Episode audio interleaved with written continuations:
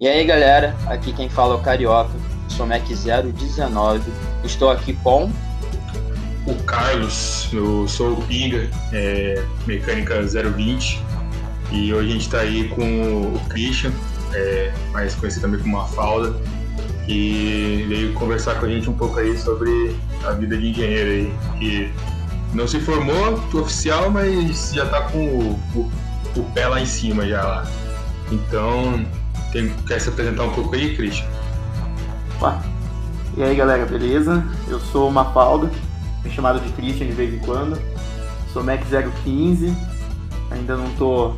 Sou um dos dinossauros da mecânica ali, mas já tô ali com o pé como engenheiro. Há uma apresentação de TCC de, de virar um engenheiro. Fui da Sameca um bom tempo, gente. Depois a gente conversa um pouco mais sobre isso. Mas muito obrigado aí pelo convite, participar aqui com vocês e contar um pouquinho da. Bater um papo aí sobre a experiência que a gente teve durante o curso. É isso, mano. É uma honra ter você aqui. Mafalda, é, agora vamos lá. No seu estágio, eu queria saber de uma coisa. Você ia lá, acordava, pimpão, suave, tomava seu café, chegava na empresa, cumprimentava as pessoas, sentava na sua cadeira, abria seu computador, ligava seu computador. O que você fazia? Qual a primeira coisa que você fazia? Assim, sendo direto, qual era seu hábito na empresa? O que consistia? E fale também um pouco do que é o estágio que você fez também, que a gente esqueceu de falar aqui no começo. Beleza, gente. É, eu faço estágio na, na Raizen. A Raizen é uma empresa que se formou a partir da união da COSAN e da Shell aqui no Brasil. A gente atua no setor de, de etanol, açúcar, bioenergia, distribuição de combustíveis, nos postos Shell. A gente também trabalha um pouco com geração de energia, com venda, exportação aí dos nossos produtos. E a gente está diretamente ligado com, com as outras empresas do grupo a COSAN, com a Move, com a Rumo Logística, que trabalha hoje com ferrovias. E eu estou na Raizen desde dezembro do ano passado. E eu trabalho dentro do. Dentro da Raizen existe um setor chamado Centro Compartilhados, que a gente presta serviço para todas as empresas do grupo. Então, apesar de eu ser um funcionário Raizen, eu atuo com projetos em todas as do grupo, em várias áreas. E eu faço hoje parte do que chama time de otimização de acesso, com um foco muito grande em automação. Então a gente automatiza processos, é, principalmente processos administrativos hoje, mas não exclusivamente eles. Mas voltando um pouco à, à primeira pergunta, primeiro de tudo, saudade dessa rotatória. A gente entrou no período de home office, faz falta aí sair de casa, chegar na empresa, entrar lá, dar um oi pro pessoal. Mas em outros tempos, quando eu fazia isso, a primeira coisa que eu fazia quase todo dia é a gente trabalhava ali bastante projetos. Então a primeira coisa do dia sempre é a atualização de projetos. A gente chega ali e bate um papo, todo junto ali um segundo. Eu era responsável pelo pelo quadro ali, a gente usava um quadro de gestão ali então eu era responsável pela organização desse quadro ali e por tocar a reunião. Então a primeira coisa que eu fazia todo dia era tocar a reunião de projeto. O, o clássico de metodologias ágeis. O que você fez ontem, o que você precisa fazer hoje e que tipo de apoio você precisa. E aí isso gerava vários insights legais sobre o que, que a gente pode trazer de melhoria, o que, que você pode ajudar o outro no projeto dele. A gente também conseguia ter uma ideia geral de como está funcionando a área, né? Então eu estou tocando o meu projeto, meu amigo está tocando o projeto dele ali, mas eu tenho uma ideia do que está acontecendo ali e ele também tem uma ideia do que eu estou fazendo. Então essa era uma reunião muito importante que a gente fazia toda manhã ali quando chegava. Eu gostava bastante de organizar porque me sentia ali responsável por puxar todo mundo e colocar todo mundo a par de tanto das conquistas de todos os dias, mas dos problemas e tentar resolver. Então essa era a minha rotina ali no, às 8 da manhã que eu chegava na empresa. Acho que da hora. E, e lá, quando você fala os projetos, você inclui é mais na parte administrativa ou realmente ou projetos assim, de engenharia também? Realmente era todos, todos ou é um setor específico assim? Como que a gente funciona hoje? Um time focado em projeto e a gente trabalha com uma logia ali hoje, chama RPA, essa tecnologia é uma não é exatamente uma linguagem de programação, mas é um modo de programar as coisas e você tem uma automação a nível de interface de usuário. Então, o, o, o resultado desse projeto é um robô que usa o computador, vamos falar assim. Você vendo o, o processo final acontecer, você está enxergando como se fosse um robô operando a tela do seu computador ali. E o que, que a gente faz? A Raizen hoje é uma empresa grande, só Raizen, mais de 30 mil funcionários fora as outras empresas do Cosan, Rumo, Move, então é um aglomerado muito grande de gente. E hoje, uma das demandas que eles têm lá é exatamente nessa parte de, de, toda essa carga administrativa que tem, não só na parte corporativa, mas também na operação. Então, a gente vai, eu sou um dos responsáveis por otimizar processos. Então, o que, que eu tenho que fazer? Eu vou procurar oportunidades de, de otimização, reuniões com várias áreas, com times diferentes, para entender como é a atividade do dia a dia, fazer um trabalho ali de engenharia de processo. Então, eu sento com eles, a gente curte as etapas de processo, tempos de processo, gargalos, e aí a gente tenta otimizar isso de alguma forma. Então, aí a gente vai usar algumas ferramentas, mas a gente usa essas ferramentas de fato para identificar primeiro oportunidades de otimizar o processo, vias de processo mesmo. Então, eliminar etapas, trocar etapas, envolver áreas de interfaces. E embora não seja uma coisa tão operacional, sim, eu não vou fazer isso lá na caldeira da usina, uma vez que a gente otimizou o processo, é preparar ele para automação. Então a gente vai eliminar todas as etapas que, que não são automáticas, a gente vai padronizar, a gente vai estruturar eles, a gente vai criar uma lógica de funcionamento do processo e aí a gente vai mandar para o time de desenvolvimento. Dentro da minha área tem o pessoal de processo, sou eu, e mais uma galera ali, e tem o time de desenvolvimento, que de fato vai botar a mão no código, sentar ali e vão desenvolver esse, o, o código que vai operar o processo que eu mapeei. Então é assim que trabalha ali hoje. A gente não mapeia a operação. Então, a gente, quando eu falo automação, a gente não está falando daqueles robôs tipo de montadora que solta os carros, mas é um processo que envolve diferentes áreas. Então, eu já fiz projeto com o time de trading, por exemplo, já fiz processo com o time de frete, processo do almoxarifado, estou fazendo agora com RH, outro processo de trading mais focado na parte de açúcar. Tem uma infinidade de áreas que consegue atender ali dentro. Desde a mais próxima da operação, por exemplo, um xarifado, que apesar de a gente não estar tá na operação direta, a gente dá suporte direto para o time de suprimentos ali que abastece a operação. Mas a gente também atua, por exemplo, no trading que a gente está automatizando planilhas de preço planilhas que guiam ali os preços e o pessoal vai usar depois para ver etanol, para ver o açúcar, para comprar dólar, exportação, commodity. A gente fala aí de um time completo disso, que é sustentado por um projeto autorizado pela minha área hoje. Ah, que maneiro, mano. Então, é como se você criasse a lógica que vai deixar o processo automático, né? Meio que, que seria isso, assim, simplificando tudo isso que você falou, né? Exatamente. A, a ideia ali é assim, os processos, às vezes elas crescem, muitas vezes elas não crescem de estruturada. Você vai ver um processo, as pessoas não têm muita regra, as pessoas não, não entendem como elas fazem, elas fazem é aquele clássico, ah, eu faço assim porque antes de eu entrar já era assim, então eu vou continuar fazendo assim. E aí uma coisa que é muito forte na cultura da raiz é o que a gente chama de pilares, que é a parte de incentivar o olhar questionador.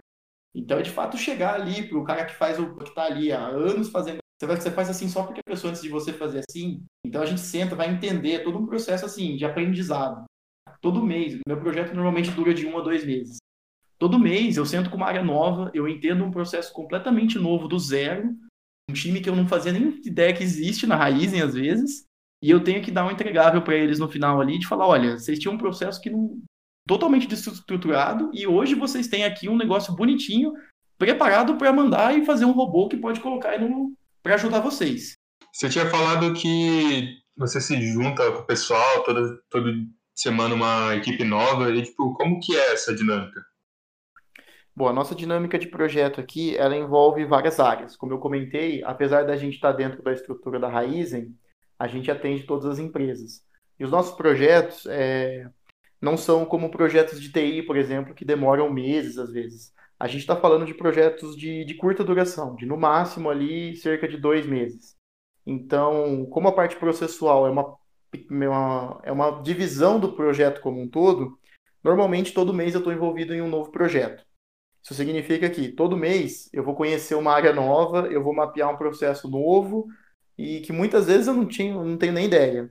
Então, como eu comentei ali com vocês, eu saí de uma semana, eu estava no projeto de trading, na semana seguinte eu fui fazer um projeto no almoxarifado. Então, assim, são mundos completamente diferentes, são coisas completamente opostas em alguns sentidos. A maneira das pessoas trabalharem, a própria maneira de se organizar no dia a dia ali é completamente diferente.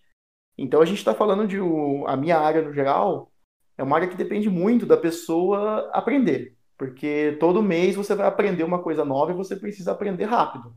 Porque o seu tempo de entrega é curto e apesar da gente não estar tá de, muito próximo da operação, muitas vezes projetos nossos eles dão suporte para operação. No caso, por exemplo, esse projeto do almoxarifado, a gente está falando diretamente do, da cadeia de suprimentos que abastece as usinas. Então a gente está automatizando e garantindo um estoque legal ali para a usina não parar. E aí no, no mês seguinte, na semana seguinte, estou fazendo um projeto com RH, um robô que vai atuar ali em cima de, de folha de rescisão, por exemplo. Então, mundos completamente diferentes, abordagens e métodos de trabalho diferentes, e que a gente tem que aprender ali do dia para a noite, às vezes, para poder se virar e entregar um, um projeto que antes é, diz respeito a um processo pouco estruturado, um processo não padronizado, em que as pessoas fazem as coisas muitas vezes só porque já era feito assim antes, a gente tem que chegar lá e questionar. A gente tem que chegar lá e, e palpitar no processo da pessoa e instigar ela a entender o porquê ela faz as coisas que ela precisa e onde de fato está o valor que ela está gerando, né?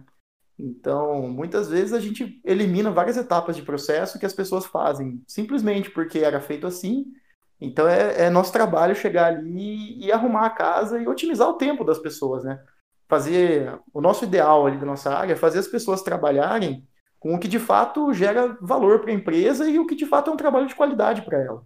Porque você contratar alguém para ficar fazendo uma coisa operacional não é um trabalho de qualidade para a pessoa. A gente quer que as pessoas gastem o, a capacidade delas ali analisando, pensando, sendo criativas. A gente quer estimular as capacidades das pessoas e não co colocar a pessoa ali para fazer um processo operacional só porque ele era feito assim há 5, 10, 15 anos. Não, da hora. E assim, você falando, parece muito um, um trabalho que, óbvio, trabalho mais completamente profissional, completamente automatizado, mas um processo que lembra muito as extras, as próprias extras administrativas, né, estratégicas, que não envolvem tanto a parte técnica, né, e você foi dessa meca, imagina que isso deve ter sido um, uma forma de, de criar uma, uma habilidade para estar nessa área, né? Com certeza, eu acho que sem, sem dúvida nenhuma, para quem não, não sabe aí ou não me conhece, eu fui parte da Sameca durante quase três anos, eu cheguei a ser diretor financeiro barra acadêmico ali durante uma gestão ali, e isso agregou muito, muito, principalmente no meu estágio, eu acho que dá para ver, no estágio e na vida no geral, mas como uma pergunta mais específica do estágio, eu acho que a maneira como a Sameca trabalhava na minha época não é uma coisa de rotina, é uma coisa de projeto. A gente está ali, você hoje está desenvolvendo um produto, amanhã você está brigando por um, uma melhoria acadêmica ali que você quer na disciplina, não sei o quê. E aí, semana que vem, você parou porque você está fazendo um evento, um, um pré-tusca, alguma coisa do tipo. Então, assim, de fato, isso ensina muita coisa pra gente, né? A gente está trabalhando com uma coisa diferente cada dia e que muitas vezes você também não, não faz ideia, né? Essa semana eu estou cotando o preço de, de cerveja para a cervejada da mecânica. Semana que vem eu estou lendo o regulamento da USP para poder sugerir a união de duas disciplinas que estão pesando na grade da galera. Então eu acho que. Essa roda é gigante mesmo. Oi? Bem essa roda gigante. É, exatamente. Então, isso ensinou muita coisa para mim. Eu acho que foi, foi bem importante ali na, nessa parte de estimular o aprendizado, né? Nessa meca ali a gente não tem rotina, a gente não, não tem regra. A gente tem que descobrir as coisas muito na hora ali. E cada, cada ideia que a gente tem é um projeto novo. E como a, a rotação de pessoas é muito grande, né? Porque nessa meca, normalmente o pessoal costuma ficar nesse período aí de dois, até no máximo estourando quatro anos. Então você não tem muito para quem perguntar as coisas, né? Você tem que sempre descobrir do zero, aprender, buscar, é, correr atrás. Eu acho que isso é importante e, e me ajudou bastante, principalmente nesse nesse aprendizado que hoje para mim é uma coisa muito mais fácil aprender do que era antes. Então, é, você tinha falado da, da, da Ryzen, tipo, uma empresa grande e tudo mais. É, eu queria saber como que foi o processo para você conseguir a, a vaga de estágio lá que eu, para mim, a noção assim não seria uma coisa tão simples, né? fácil, por assim dizer. É isso aí, é um processo que todo, todos vocês ali vão passar por isso e a gente que te formou, com certeza todo mundo passou. Quando a gente vai chegando nos últimos anos, a gente começa a se preocupar bastante com estágio e eventualmente a gente vai se deparar com um negócio chamado processo seletivo. E, gente, é... não tem muito segredo é, mas você precisa aprender o quanto antes é melhor. Como foi comigo na Raizen?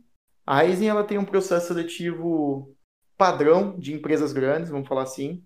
Quase toda empresa grande que possui processo seletivo próprio vai ser, de certo modo, parecido com a Raizen.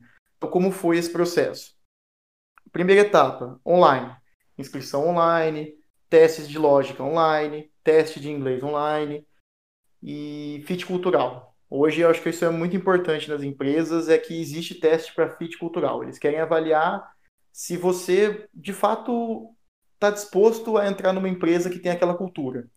E isso faz sentido, porque você estando alinhado com a, com a cultura da sua empresa, você trabalha mais motivado e você é mais produtivo. Então, hoje isso é muito importante uh, e tem que ser bem sincero né, nesses testes, porque muita gente acha que existe resposta certa, resposta errada de acordo com a empresa, mas não, existe a resposta que de fato alinha você com, com a empresa que faz sentido de acordo com seus valores. E uma vez que você, ok, passou ali no básico do teste de lógica, passou ali no teste de inglês, deu certo no fit cultural, que normalmente são feitos por empresas parceiras, companhia de talentos, vagas.com, enfim, Nine Jobs, aí tem um monte. Agora, passou isso, aí você começa o contato com a empresa de fato. Então, eu passei por uma dinâmica em grupo. A primeira delas foi online, então me colocaram com gente, alguns outros candidatos de diferentes cursos e diferentes lugares do Brasil, e a gente trabalhou em cima de um case junto. É, a princípio, bem simples, nada muito. É mais colaborativo do que de fato algo difícil de se compreender, difícil de, de pensar em alguma solução. Era mais para avaliar mesmo o trabalho em equipe, é, como a pessoa se comporta para trabalhar com outras pessoas. E também, e esse case normalmente ele traz à tona aquela parte que eu falei do fit cultural, porque é um case que estava muito relacionado à empresa em si, e a maneira como ela trata os projetos lá dentro, a maneira como ela trata o, o cliente, enfim, a maneira como ela enxerga o mundo. Então eu acho que o pessoal que avalia, eles já conseguem ter uma noção ali se a pessoa de fato está levando a sério a parte da cultura da empresa e também se ela consegue trabalhar num ambiente colaborativo, se ela consegue lidar bem com equipes e se ela de fato está disposta, porque muita gente na dinâmica ali acaba não falando nada, acaba ficando quietinho ali, então também tem um pouco do protagonismo surge nessa hora. Aí beleza, passou nisso, aí você vai para as dinâmicas presenciais. No caso da Raizen, como foi? A gente foi para um hotel em Piracicaba, eu trabalho na cidade de Piracicaba hoje, então o processo seletivo foi todo lá mesmo. E aí, como funciona? Na parte da manhã, a gente trabalhou em grupos, a, a, o pessoal dividiu a gente em grupos, colocou a gente para trabalhar, aí sim, um case um pouco mais com alguma coisa mais técnica, então algum pessoal ali teve que discutir alguma coisa sobre as usinas, algum pessoal teve que falar sobre gestão, outro pessoal sobre colheita, que é de fato o negócio da empresa. E enquanto isso, os gestores já estavam ali, né? Então a gente tinha a presença de gestores da empresa avaliando a gente. E aí, para a parte da tarde, eles pediram para ficar aqueles que eles gostaram mais, e aí foi entrevista. E aí parecia um, um roda-viva, no meu caso. Eu sentei numa sala lá com uma rodinha de oito gestores me bombardeando de pergunta ali. Mas bem tranquilo, tá, gente? É, assusta a hora que você chega, porque você tá todo tenso ali, né? Pensando, putz, preciso passar, não sei o quê. Mas foi bem mais tranquilo do que eu esperava. Você senta ali, é um bate-papo que nem a gente está fazendo aqui, troca uma ideia com gestores, pergunta, tirem dúvidas das áreas, tá, gente? Porque a ideia que a gente tem na faculdade é muito distante da, das áreas da empresa, às vezes. Então, tem dúvida, pergunta. Porque no meu caso, por exemplo, eu fui chamado para duas áreas no estágio. E aí eu tive que escolher. Eu dei sorte que eu tinha um contato dentro da empresa que me explicou um pouco das duas áreas. Mas muita gente às vezes escolhe pelo nome, né? Então, tirem suas dúvidas e, cara, mostre suas experiências. Eu acho que isso faz muita, muita diferença nessas horas.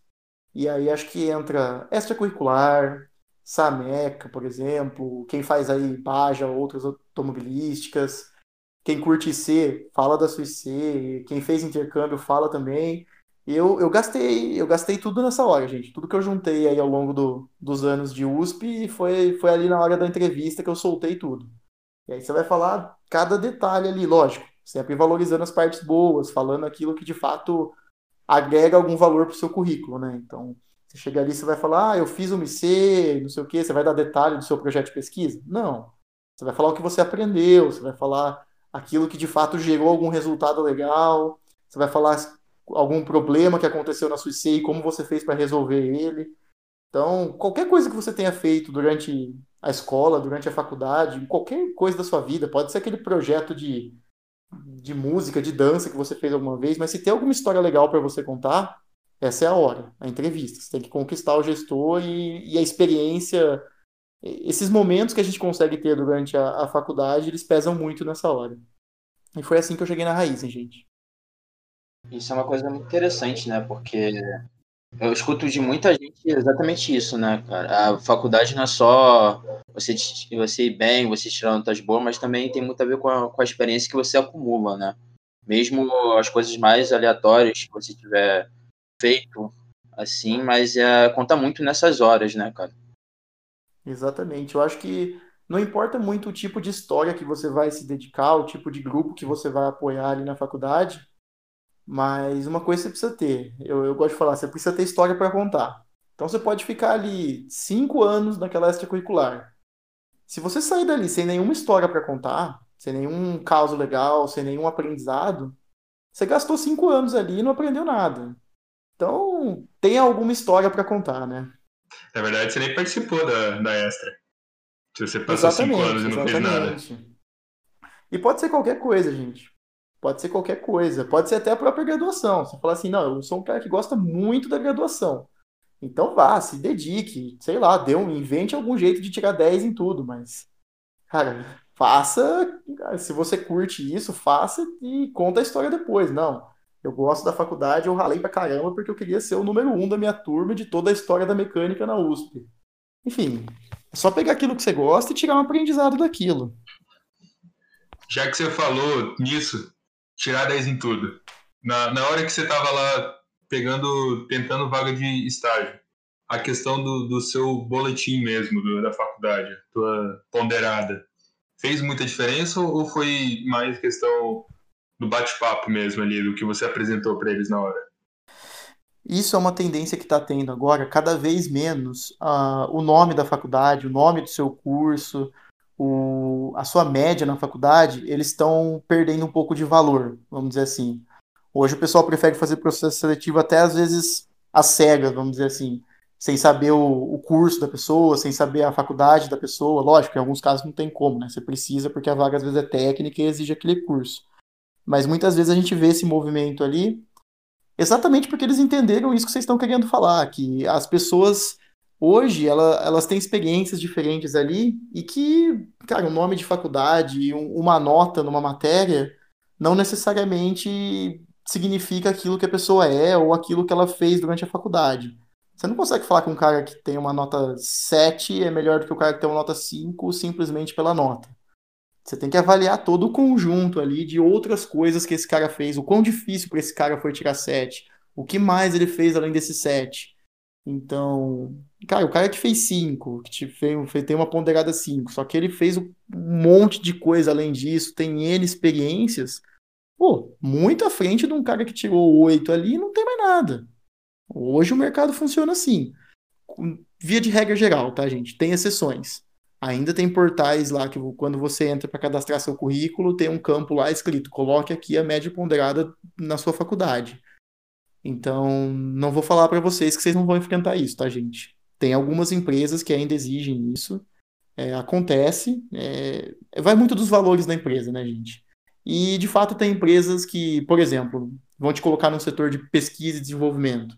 Eles precisam de alguém que tem uma carga teórica legal e mais dedicada. Então, eles focam bastante em, em quem fez IC e quem tem notas ponderadas mais altas.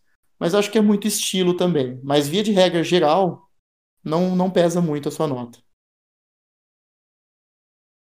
É, mas Mafalda, diz aí, é, como funciona, para a gente entender um pouco melhor nessa área de otimização de processos, como funciona essa, essa graduação? Você sai de estagiário, você vai para que posto depois, depois e depois, qual é, como é que você vai evoluindo dentro da empresa e até onde você consegue chegar? Legal, boa pergunta, gente. Uh, como que funciona hoje aqui para para a maioria das pessoas. Lógico que sempre tem exceções, mas como é um caminho de um estagiário? O estagiário ele tem duas opções: efetivação ou trainee. E aí eu vou explicar um pouquinho cada uma das duas. A efetivação, a Raiz é, é uma das empresas que foca em efetivação. Então eu tenho vários, conheço vários estagiários ali que ao longo desse tempo que eu estou na Raizen foram efetivados. E aí normalmente acontece, quando você é efetivado, você passa a ser analista júnior ou pleno, depende da sua área ali, depende um pouco o escopo. Na minha área ali, a gente trabalha em analista júnior, pleno e sênior. E aí os estagiários ali normalmente vão ali para júnior ou pleno, dependendo o que aparece, dependendo um pouco também do desempenho do estagiário. E aí segue um caminho natural ali de você continua nesse cargo, vai entregando, vai melhorando seu desempenho e vai evoluindo ao longo do tempo. Então, a minha área hoje é estruturada como analistas júnior, plenos e sêniors, e aí tem um cargo chamado especialista, que são as pessoas que dominam muito um conhecimento técnico, que apoiam elas, e aí isso fica embaixo de uma coordenação. Aí acima disso existe um gerente, acima disso existe um diretor, e aí a gente já está falando de presidente e vice-presidente. Então esse é o organograma da minha área hoje.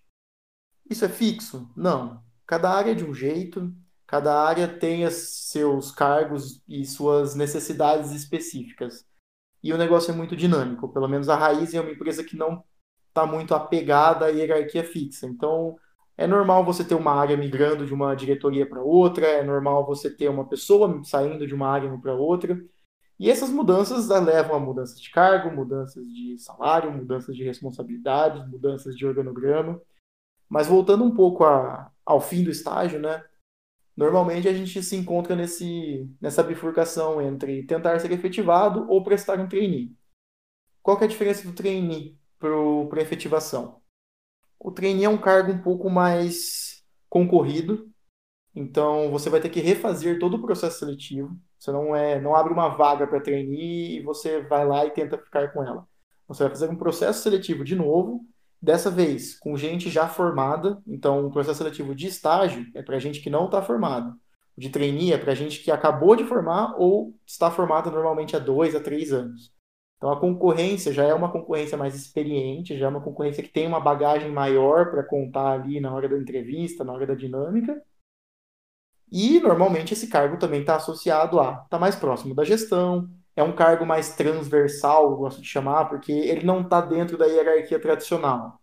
Ele fica mais ou menos hum, permeando ali toda todo esse organograma que eu falei para vocês, porque ele faz ali um job rotation normalmente, ele tem mais exposição à alta liderança, e normalmente também, por ser mais concorrido e por ter essa exposição, ele acaba tendo ali um, um benefício financeiro maior. Então esse é o cenário da Raizen hoje e da maior parte das empresas de grande porte no Brasil. Mas existem diferenças. Se você pegar, por exemplo, o caminho de consultoria, segue um pouco diferente. Eles não focam tanto no trainee, eles focam mais ali na, em virar consultor. Você tem o pessoal dali que prefere seguir uma carreira mais acadêmica. Mas hoje, empresas grandes, muito grandes, né, que nem o caso da Raiz, de milhares de funcionários, esses são os caminhos mais tradicionais depois do, do seu estágio. Ou você segue ali uma carreira de analista e vai crescendo, ou você presta um trainee. Ah, que da hora, mano. Que da hora. É... Acho que para finalizar, uma última pergunta o que você acha que o curso de engenharia mecânica acrescentou assim, te, te ensinou, te auxiliou no processo, no, no seu estágio e na sua área que você atua hoje? Porque é uma área que é, é, vamos dizer, parece um pouco afastada da mecânica. Mas como que o curso da mecânica, o que, que ele te auxiliou nesse seu emprego de agora? É uma pergunta que eu recebo várias vezes. Por... Você olha quando eu explico tudo que eu faço, de fato muita gente fala, mas você não é engenheiro mecânico? Você não está arrumando carro? Você não está fazendo máquina? Já ouvi essa pergunta aí várias vezes. E, e de fato, assim, eu estou um pouco afastado do, do que a gente considera o núcleo tradicional da mecânica, mas pode ter certeza que uma coisa que eu uso muito no meu dia a dia é engenharia. Então, tenho certeza de que muitos conceitos que a gente teve lá na faculdade, muito da, do pensamento ana, analítico ali que o engenheiro precisa ter, como eu comentei, eu preciso analisar processo. Eu faço engenharia de processo, isso eu faço. Isso é uma coisa da engenharia mecânica que o pessoal tradicionalmente usa em processo de usinagem ou em processos de fábrica. Gente, eu trouxe isso para processos administrativos, eu trouxe isso para processos de escritório, às vezes, trouxe isso para processos operacionais. Então, eu uso engenharia de processo e eu uso toda essa carga ali, esse embasamento de, de raciocínio analítico, de ter essa parte mais de dados. Então, é, nós engenheiros normalmente temos uma facilidade em compreender dados, que é algo muito valioso hoje no mercado. A gente está falando ali de análise de dados, a gente está falando de gente que sabe trabalhar bem com Excel, com gráficos, com tabelas, com fluxogramas, a gente está falando de pessoas que aprendem rápido, então se tem uma coisa que a faculdade de engenharia mecânica ensina é que dá para você aprender todo o conteúdo da prova em uma semana, no... olha lá na noite anterior, né? Então, oh, como dá? Exatamente. E aí a gente aprendendo rápido para conseguir fazer isso, a gente acaba pegando experiência e e fica uma pessoa mais completa ali no sentido de poder aprender mais e, e entender melhor a dinâmica das coisas. Então, cara, a faculdade me deu um, um embasamento gigantesco para o que eu faço hoje, por mais afastado que eu esteja da mecânica. Eu não, não, não tenho nada, assim, nenhum arrependimento de ter feito mecânica e não estar hoje no, no núcleo da área, porque, sem dúvida nenhuma, engenharia eu uso 100% do tempo. É, virar, virar noite não é gambiarra, né? É treino pra vida. Mas é. Então, tipo, queria agradecer aí por você ter vindo aí falar um pouco com a gente. É, muito obrigado por aceitar participar. Você é dessa Meca também ainda, né? Não saiu do grupo, então. Mas essa conversa foi bem esclarecedora a questão de é, estágios, a questão da própria é, otimização de, de processos aí, né? Que você tinha falado. E então é isso. Obrigado aí pro pessoal que está ouvindo a gente. A gente vai tentar trazer aqui mais algumas entrevistas para vocês. A tendência é ficar melhor a cada entrevista, é o que a gente vai tentar fazer. Tem mais alguma coisa aí para colocar, Carioca? Não, eu só queria reiterar esse agradecimento ao Mafalda, que, que realmente foi muito importante para essa meca. E é da hora que tanto o Ibra sendo piloto, foi o nosso piloto e vai ser nosso primeiro entrevistado real oficial. É, é muito, muito maneiro. Muito obrigado pela sua participação e é isso, galera. Não, só agradecer de novo pelo convite aí. É, para quem tá ouvindo a gente, deem uma chance a essa meca, vale muito a pena, gente. A gente faz bastante coisa legal pelo curso. Acho que é um impacto bem legal que teve na, na minha carreira, no, na minha faculdade. E acho que todo mundo vai gostar bastante de participar. Obrigado mais uma vez aí pelo convite e deixo aberto aí meu, meu contato para outras vezes, para dúvidas, para qualquer coisa que essa meca precisar ou qualquer um dos nossos ouvintes aí